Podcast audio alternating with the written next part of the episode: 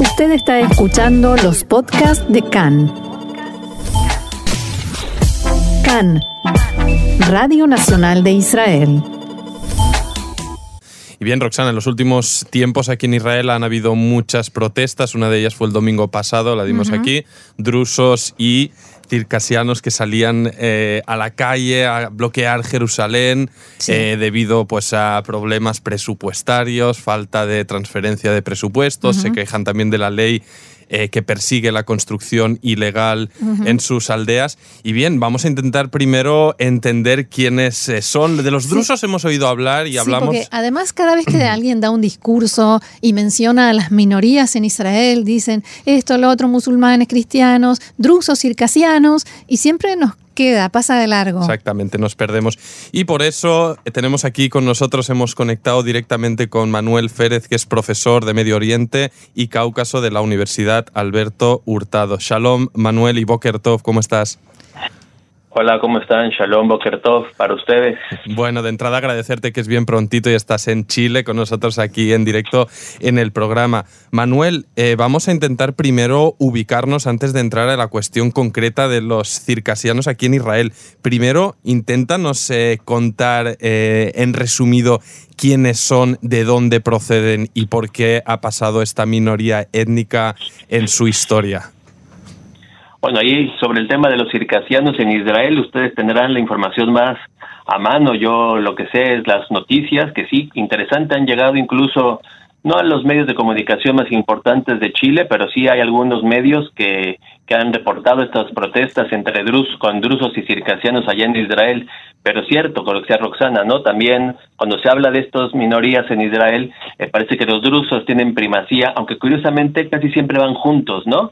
Pero hablando del Cáucaso específicamente, es una zona muy montañosa que siempre ha estado atrapada a lo largo de su historia entre imperios poderosos, ¿no? Entre el Imperio Otomano, el Imperio zarista, el imperio ruso y también por el sur el imperio persa, eh, siempre han sido una zona muy heterogénea. Hay eh, eh, junto con los Balcanes, se dice que es la zona del mundo más eh, con más diversidad lingüística y étnica. Incluso en el término cherqueso o circasiano, estamos haciendo una generalización de 12 tribus originarias del Cáucaso del Norte. ¿Cómo dividir el Cáucaso para entenderlo mejor? La zona del norte, que digamos el Cáucaso eh, circaucasia para los rusos, eh, está compuesta por federación por dentro de la Federación de Rusia. Ahí tenemos a Chechenia, Osetia, Dagestán, Kabardino-Balcaria, eh, Ingusetia, etcétera, ¿no? Pero esto es dentro de la Federación de Rusia, algunas de estas zonas son repúblicas autónomas y otras son eh, krais o eh, territorios. El Cáucaso del Sur, desde los noventas, es una zona formada por tres estados independientes, que es Georgia, Armenia y Azerbaiyán, con algunas zonas, eh, algunas separatistas como Abjasia, Osetia del Sur en el caso de Georgia, y Nagorno-Karabaj, que es una zona disputada entre Armenia y Azerbaiyán. Eh, esto es una generalización, como les decía, porque el Cáucaso es hiperdiverso en lo étnico y en lo religioso también.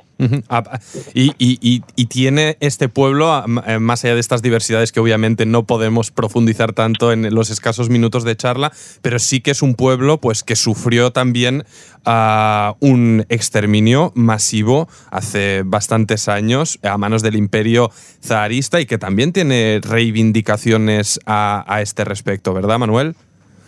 Es cierto, eh, la fragmentación política de la región debido a la integración del imperio persa en 1722 llevó a que la Rusia zarista empezara una serie de invasiones en todo el Cáucaso en general desde 1801 en adelante. Eh, en 1828 se divide la zona entre los persas y los rusos y digamos que desde ahí en adelante es un proceso que va a llevar a la expulsión de muchísimas personas. En el caso de los circasianos, que insisto, su propia bandera nos habla de su diversidad, la bandera que ustedes pueden buscar en internet son tiene 12 estrellas, que son las 12 tribus o adigues que componen este grupo llamado circasiano, fueron expulsados principalmente en 1864, en un momento de genocidio que ha sido poco reconocido, y actualmente de, de 8 millones de circasianos que viven en el mundo, quedan solo 800 mil personas en el Cáucaso, hay algunos en Israel, como ustedes lo mencionan, son alrededor de 5 mil personas, en Turquía se habla de incluso más de un millón y medio, incluso tres millones de circasianos,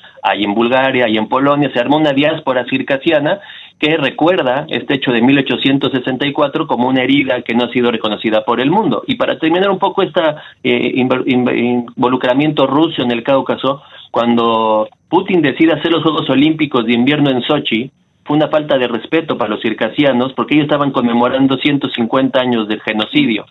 Y al hacerlos eh, en Sochi, que es parte del Cáucaso y muy cerca de donde hubo una última batalla de los cabardinos y los cherquesos, etcétera, contra las tropas rusas cuando los aniquilaron, pues era una forma de imponer incluso simbólicamente el control ruso sobre ellos. Eh, justamente quería preguntarte sobre todos estos lugares donde se encuentra la, la, diáspora circasiana y si hay algún elemento cultural o social que los distingue y se repite en todas estas diásporas. Esta es buena pregunta, Roxana, porque sí, pero también podríamos verlo como que no. Por un lado, la gran mayoría de ellos son musulmanes sunas que practican un islam muy particular porque había una creencia previa que es el hafsismo, una creencia pagana previa a su conversión al islam en el siglo XV que eh, incluye bailes, incluye danzas, incluye eh, algunos elementos eh, propios religiosos, también en términos lingüísticos ellos mantienen un idioma eh, propio, pero si me preguntaras a mí qué es lo que los une, digamos, es este pasado, es esta pertenencia a un pasado de expulsión y de exterminio que se manifiesta anualmente en conmemoraciones que también seguramente han visto ustedes allá en Israel, muy fuertes en Turquía, incluso en Estados Unidos y en Europa. Eh, entonces mi respuesta sería sí, aunque hoy, ya después de casi 100 años de exilio, tienen componentes propios en cada país donde, donde residen, aunque los une su historia común. No sé, Manuel, si tienes eh, eh, documentada referencia histórica de cuándo ah, llegan los circasianos a lo que hoy es Israel. Obviamente llegaron eh, bastante tiempo atrás del establecimiento ah, del Estado, pero un poco nos podría repasar cuál fue su camino. Mira, la mayoría de ellos, eh, cuando se expulsan los rusos en 1864 en adelante, que yo quiero que lo pensemos como un proceso, o sea, no es que todos se fueron en 1864, la mayoría de ellos se expanden por todo lo que es el imperio otomano, que en ese momento incluía la zona de Palestina, la actual Israel. Algunos de ellos se fueron asentando, por ejemplo, hay 80.000 circasianos en Siria y fueron llegando a la parte norte de Israel, a la parte principalmente de Galilea. Hay un pueblo muy importante que ustedes conocen, que es Kfar Kama, en donde se asienta la mayoría de ellos a finales de 1878. Entonces digamos que desde 1878 en adelante, la vida circasiana en esa Palestina otomana se empezó a desarrollar muy conectada con esas otras eh, áreas del Imperio Otomano donde se asentaban circasianos. Entonces es bien interesante eh, ver cómo sí se asentaban en Galilea, pero mantenían algún tipo de parentesco y de relación con aquellos circasianos en Siria. Claro, y, y, es curioso, ¿no? También porque no solo se asentaron, sino que en esta aldea que mencionabas, Kfarkama y otra, Rajania, los circasianos no solo obviamente hablan eh, el hebreo y el árabe, ¿no? Las lenguas comunes en la Galilea, sino que mantienen su propio lenguaje a pesar de que se trata de dos aldeas prácticamente, ¿no? Esto entiendo yo, Manuel, que requiere de un compromiso con eh, las raíces, con la etnia, la cultura y la lengua, porque al final se trata de transmitir generación a generación durante décadas una lengua que no se habla más. Una vez sales con tu coche del pueblo, esa lengua no se habla. Pero eh, esto que dice Sofer es bien interesante, ¿no? En temas de Medio Oriente y de minorías, ¿no? Como la resistencia a perder la lengua materna, ¿no? La lengua que te da identidad, que a lo mejor ya la hablas muy simbólicamente, a lo mejor la hablas solo en casa, a lo mejor la hablas en alguna poesía, no la hablas cotidianamente, porque efectivamente los circasianos en Israel se han integrado muy bien, por eso van junto con los drusos, ¿no?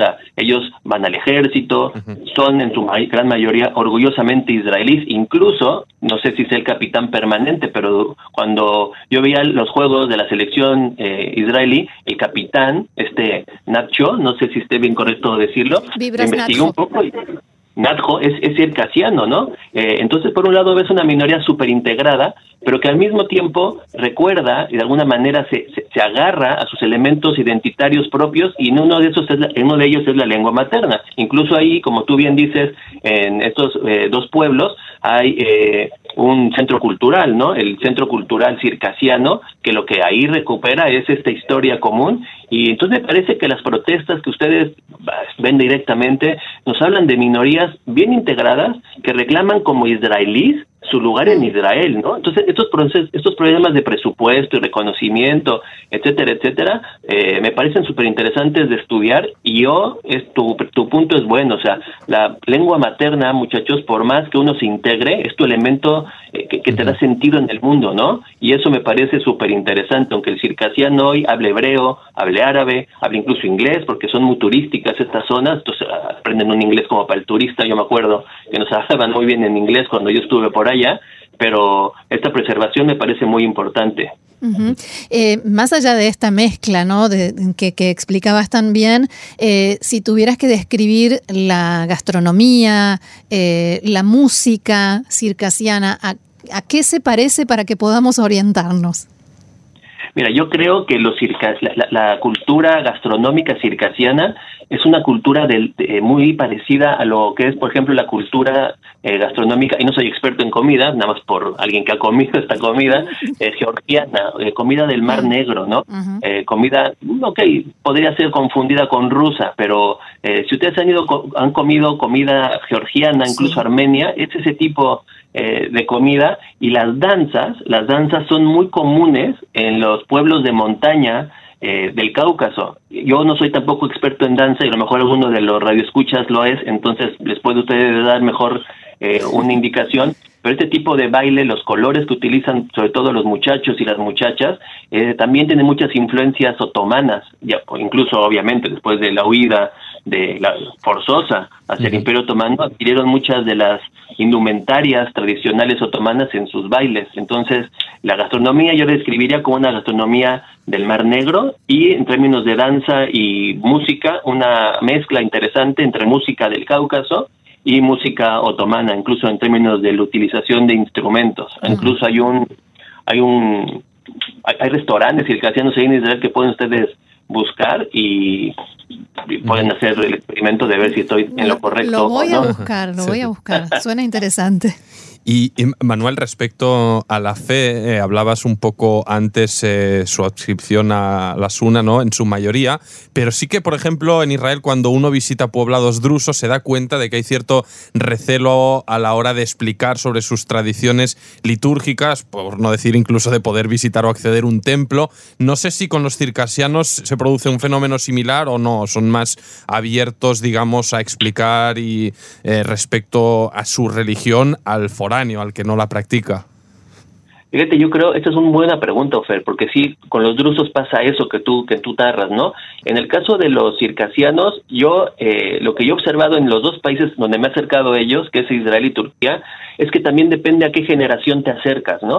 O sea, las generaciones más, más, más viejas, digamos, gente que tiene 60, 70, 80 años, sí es más recelosa de hablar de los aspectos de una religión que muchas veces ellos no conocen, ¿ok? Porque también hay que entender que las religiones, eh, que la práctica religiosa de drusos y circasianos depende mucho del líder, ¿no? Entonces no es tanto que tú como una persona común domines el tema de tu religión, sino tú dependes de un líder que te va diciendo qué hacer, qué dice tu religión, qué repetir, etcétera, etcétera.